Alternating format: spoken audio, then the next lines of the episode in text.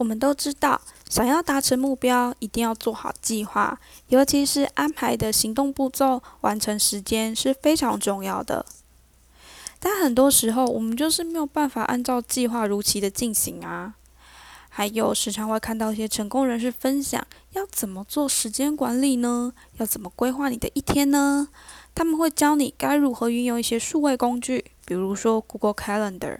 或者叫你买一本手账、行事历，直接用手写下来。可是呢，列下满满的代办清单，你能完成的却寥寥无几。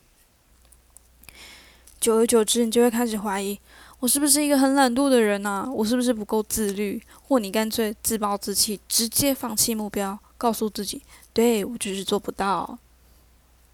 没有人天生就会做计划的，也没有什么计划能力好或不好的问题，而是你的方法是不够人性的。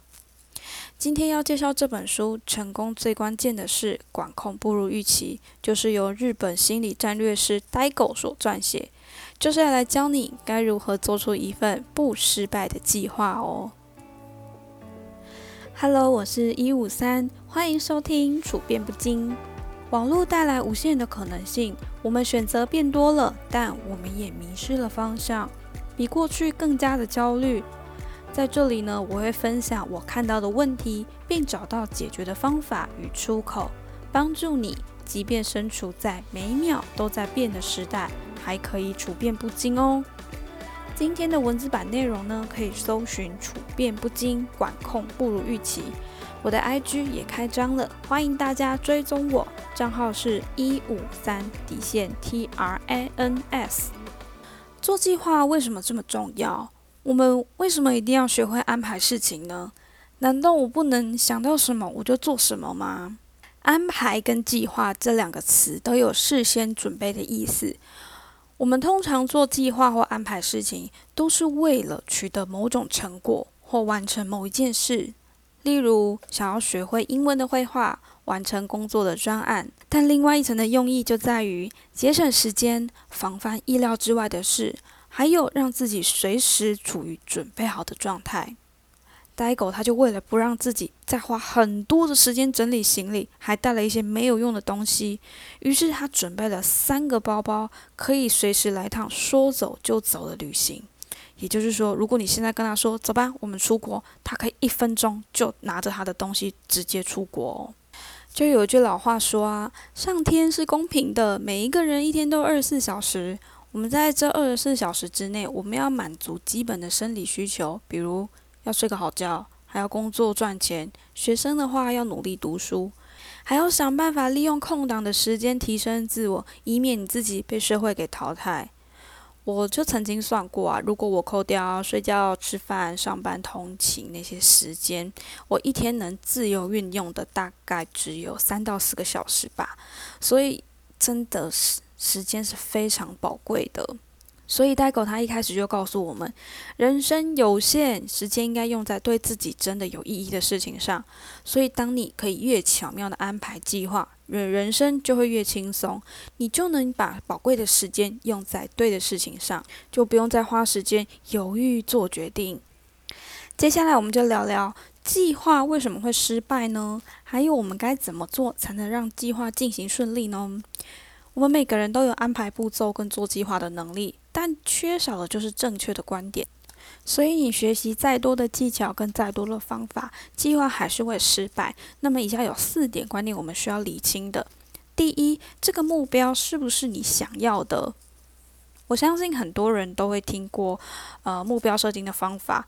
不过有多少人问过自己，这个目标是不是我自己想要的呢？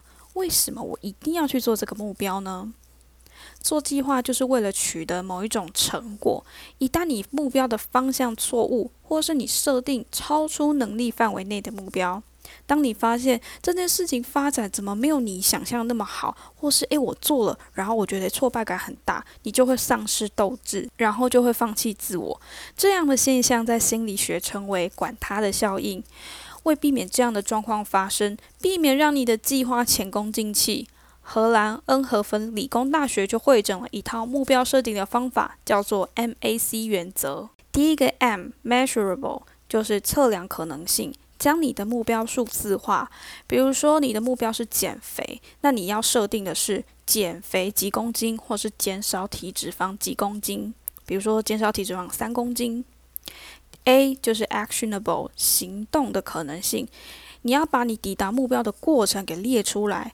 比如说，你的目标已经设定好是减脂三公斤。那么你要写下有哪些行动是你可以达成这样的目标呢？好比说，一周三天在下班之后做有氧运动三十分钟，一周重训两次三十分钟，避开垃圾食物。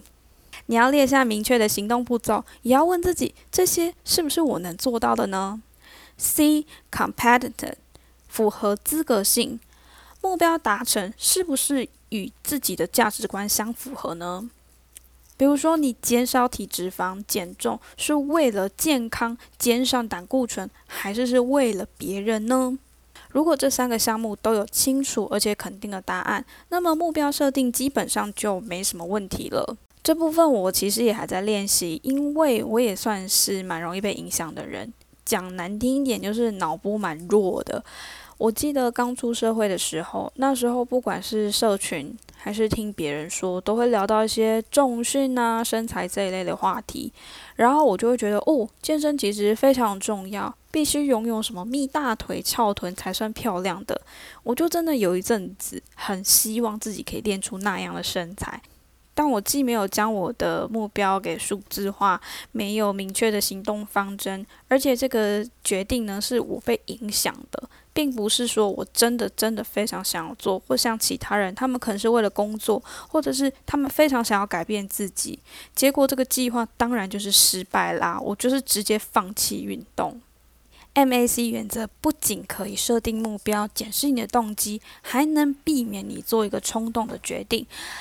Dago 他自己就曾经受到一个企业的邀请，让他每天上节目十五分钟，一年算下来可以赚进一亿日币。一亿日币是一个非常诱人的数字吧？本来要差点答应的，可是戴狗他就想说，等一下，他就用了 MAC 原则去分析，他发现如果他真的每天上节目，一来会影响到他原本的工作，二来节目安排一些游戏或评论的桥段，是他没有那么感兴趣的。也不太符合他人生的价值观，或者他觉得并没有什么太大的意义，于是他就断然拒绝年收一亿的机会。第二个观念叫做行动没有标准，在许多心理学研究就发现，我们会高估自己做事情要花的时间或是劳力。美国认知心理学者丹尼尔康纳曼把这个现象称为计划错误。什么意思呢？你预计自己会花一个小时就可以把报告写完交给老板，但事实上你却花了三个小时才把工作完成，结果后面安排好的工作就被打乱，这时候就会有种诶，我的步骤怎么没有按照我的计划进行？是不是我不会安排的那种挫败感？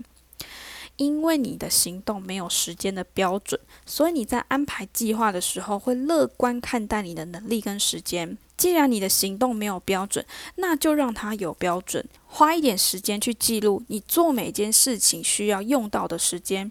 比如说，你的通勤要花多久呢？你起床到出门又要花多久梳妆打扮？公司每天的例行公事，你又要花多久时间完成？当你知道每个行动要花费的时间为多少之后，你在安排计划就不会高估自己的时间跟能力，让自己陷入这种失败的挫折感当中了。第三个观点，一心多用。你有没有看过一种人？你看他每天好像都很忙碌，手上啊会有两三项工作同时进行，却可以如期完成，然后准时下班，而且他还有空档去发展兴趣、发展副业。社群上啊会看他总是去哪去这去哪去这。就会让你觉得哇，好佩服他哦！他到底怎么可以同时做那么多事情呢？这种看起来很忙碌，一天完成很多事情的人，他们其实不会一心多用，是因为他们懂得安排。一般人会问说：“哦，我早上要做什么呢？”但懂得安排的人会想：我有哪些事情是重要的？我要专注于哪些事情上面呢？如果你安排计划问，诶，我早上要做什么？你就会无意间塞了很多事情，比如说早上先开会写报告，有空要跟老板谈案子，跟同事讨论活动方案，巴拉巴拉巴拉，这样事情你根本就做不完。相反的，如果你先确认你的工作事项，安排这个重要顺序、优先顺序，然后安排一段时间。在这个时间区段中，集中精神，专注做一件事情，效率反而会大大提升。这时候就可能有人会问了：，嗯，这样效率不是会更低吗？其实正好相反哦，你同时处理很多事情，效率会降低百分之四十趴，所花费的时间、发生的错误几率反而会提升了百分之五十。而且，一次专注一件事情，不是叫你一天只做一件事情。而是像是一个小时，你就专心写计划；这三十分钟，我就专心念英文。不过呢，有研究就发现，即便是受过训练的人，一件事情的注意力最多是九十分钟。没有受过训练的我们，一个小时会让你的专注力疲乏。所以，呆狗他就建议，你可以以十五分钟为单位，每十五分钟完成一项作业，休息两到三分钟，然后继续下一项任务，或者继续原本的任务。重点就是你要很清楚你行动的时间标准，然后训练自己在固定的一段时间专注一件事情，而且这个时间绝对不要拉太长。第四个观点叫没有把挫折事先排入你的计划当中。这里要先解释一个心理学现象，叫做确认偏误。意思是说，当我们认定某一件事情的结论时，我们就只会搜集对这个结论非常有利的资讯。会忽略任何不利或是矛盾的讯息，所以我们很容易做出错误的判断。好比说，安排全家人去日本的旅游行程，你一天排了七到八个景点，你会觉得对对对，我会很顺利的每一个都踩到。结果中途呢，啊，交通出了问题，等车时间比预期长，有人走路走到脚酸了不想去，等等，就会让你原本的计划打乱了。因此，我们在安排计划的时候，要把意料之外的可能性写进去。到底该怎么做呢？接下来，呆狗他就提供了七个技巧，我就不一一赘述。我这边挑了四个，我自己实践起来是觉得蛮有效的四个技巧。第一个技巧叫 If Then，如果发生某一件事情，那么就做某一件事情。比如，你打算利用下班时间学英文，但可能会碰到某些状况，比如。加班就加到太晚了，很累。你下班有一些拒绝不了的聚餐活动，这个时候我们就可以用 if then 这个技巧想出解决的方案。如果加班加到太晚，回家累到不想要念书，那么你就赶快上床睡觉，隔天早点起来把英文念完。如果是遇到我下班不得不去的一些应酬啊或朋友的聚餐，那么你就在聚餐之前找空档把英文念完。这样一来，即便你的计划被打乱了，你还是能按照原本的步骤把你的目标给达成。第二个技巧叫做倒推计划。一般人安排计划的时候，都会先从现在，然后往后安排。我们可以变成由后往前来推算。假如说明年二月有一个非常重要的面谈，你要上台报告，你要报告给老板听，你必须要准备资料，还要做 PPT，还要给主管先过。那么就可以从后面往前安排，也就是在一月做完 PPT 给主管修改过目，十二月的时候就进行资料的收集与会诊。这个跟从现在往后计划的差别在哪里呢？因为我们人会认为眼前的事情会比较重要，反而把后面的事情给忽略了。好比说我可能四个月后我才要考试，你是现在会立刻去读书，还是想啊我还有四个月的时间，慢慢来就好啦？倒推计划就是要让我们把时间留给后面真正重要的事情。第三个技巧，预先计划挫折休息日。葡萄牙天主教大学就曾经做过一项减肥的实验，他们把人分成两组，一组人控制卡路里两周，但是每周会有一天可以放纵自我；另外一组呢，就是没有休息，每一天都要控制卡路里，持续两周。结果就发现，有放假的那一组减肥超成功，而且还提高了减肥的动力。我们人每一天的意志力其实是有限的，如果你一直消耗它、消耗它、消耗它，最后你就会控制不住自己。这也是为什么有些人下班之后很容易跟另外一半吵架，或是对另外一半的态度非常不好，这是因为他的意志力已经用光了。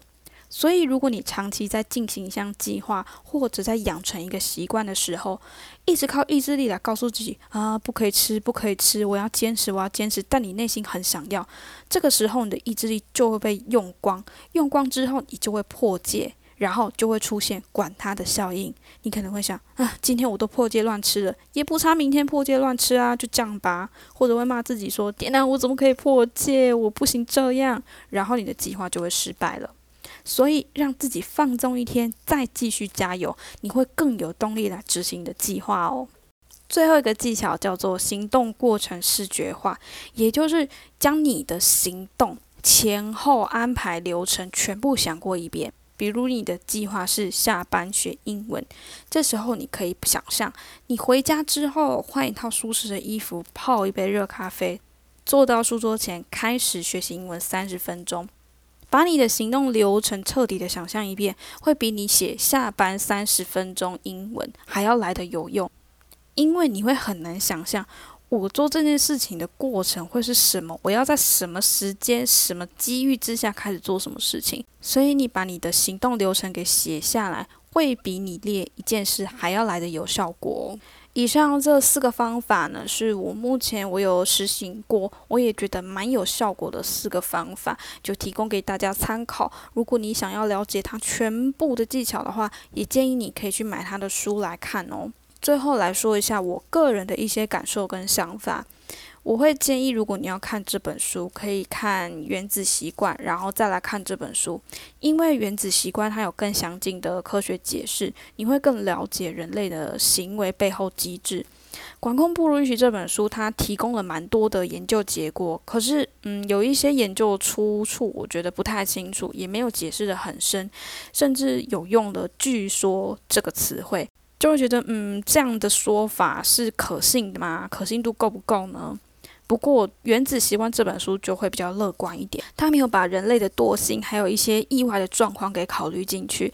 这部分我认为就可以用《管控步入预期》这本书来做一个补充。虽然这本书看起来是教你要怎么做计划，但我自己觉得它更像是时间管理还有习惯的养成。以上呢，也就是我自己个人的想法啦，就提供给大家参考。如果你喜欢今天这集的内容，请帮我在 Apple Podcast 和 First Story 点五颗星，并且留言给我，告诉我你的想法建议。想要看文字内容，可以上网搜寻“处变不惊，管控不如预期”，也别忘了追踪我的 IG 账号是一五三底线 T R A N S。那我们下集再见喽，拜拜。